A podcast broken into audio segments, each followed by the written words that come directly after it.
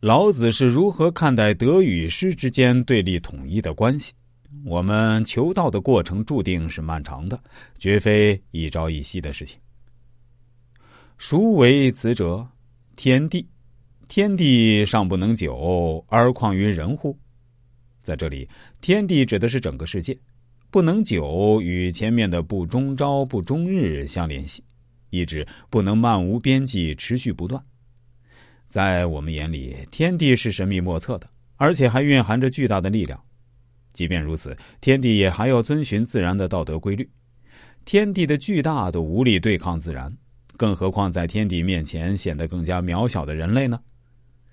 在中国传统文化中，不管是道家还是儒家，他们都认为整个世界是有始有终的，既有开天辟地的时候，也有天翻地覆、终归结束的时候。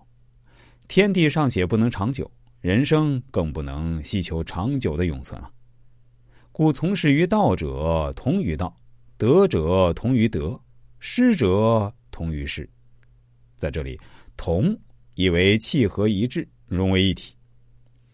这几句话从字面上看，好像是自说自话，实则不然。这里老子阐明了人事物理的同类相从的道理。一个喜欢讲道的人，自然喜欢与讲道的人结合在一起，这就是道者同于道。换句话说，如果为了道德而努力修养自己，那么。我们就会发现自己在道德上日日都有进步了。